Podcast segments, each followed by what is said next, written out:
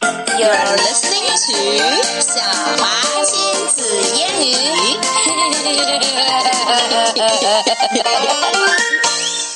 Hello, everyone. This is 小华 And this is 小华。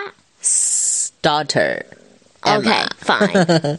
All right，我们今天的日常对话呢，来谈一谈生病这个话题。无聊。 Yeah, nobody wants to get sick，但是 Yeah. 人总是有生病的时候，对吗？人吃哇五谷杂粮哇，哪有不生病的呢？呢？并且最近啊，流感的人很多，所以我们来看看在生病的时候呢，妈妈和宝宝们都可以说些什么啊？耶屁！好，第一个短对话，我们来看看发现孩子生病了可以说什么？Honey, you don't look well. Are you feeling okay? No, not at all. 哦，嗯，好像果真是嗓子疼吧。Let me feel your forehead. Oh no, you've got a fever.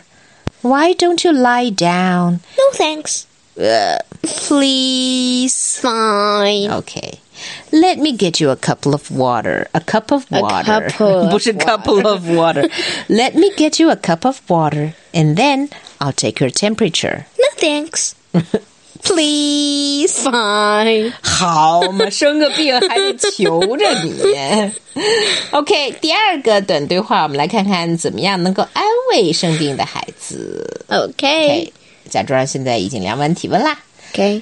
，thirty-eight degrees. That's definitely a fever. Do I have to go to a doctor? Not for now, but if you don't get better in a few days, maybe we'll have to go. Phew. But I don't want to see a doctor. It's okay, honey. The doctor will only give you a checkup and maybe give you some medicine. Phew. Will he give me a shot? Probably not. Anyway, don't worry about it just yet. Take a good rest and you'll get better without seeing a doctor. Fine. 还求着你变好呢。啊好，最后我要当一个强势的妈妈，我要唠叨。OK，最后我们来看看一个唠叨的妈妈会说些什么。 Mom, my throat hurts. I. Oh, not again! You're getting sick. I always tell you to keep yourself warm. Where's your jacket? Always wear your jacket. You'll get sick if you don't wear warm enough.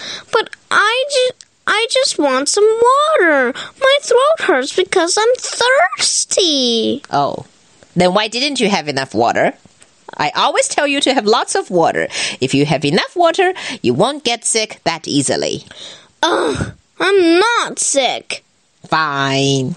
Ha ha ha. Ha ha ha. Ha ha ha ha ha ha Okay. ha. Okay. 所以这就是大概生病的时候我们能够用到的一些词。And Mm-hmm. but we hope that nobody gets sick and nobody will Fine. ever use these words and sentences. Right? Fine.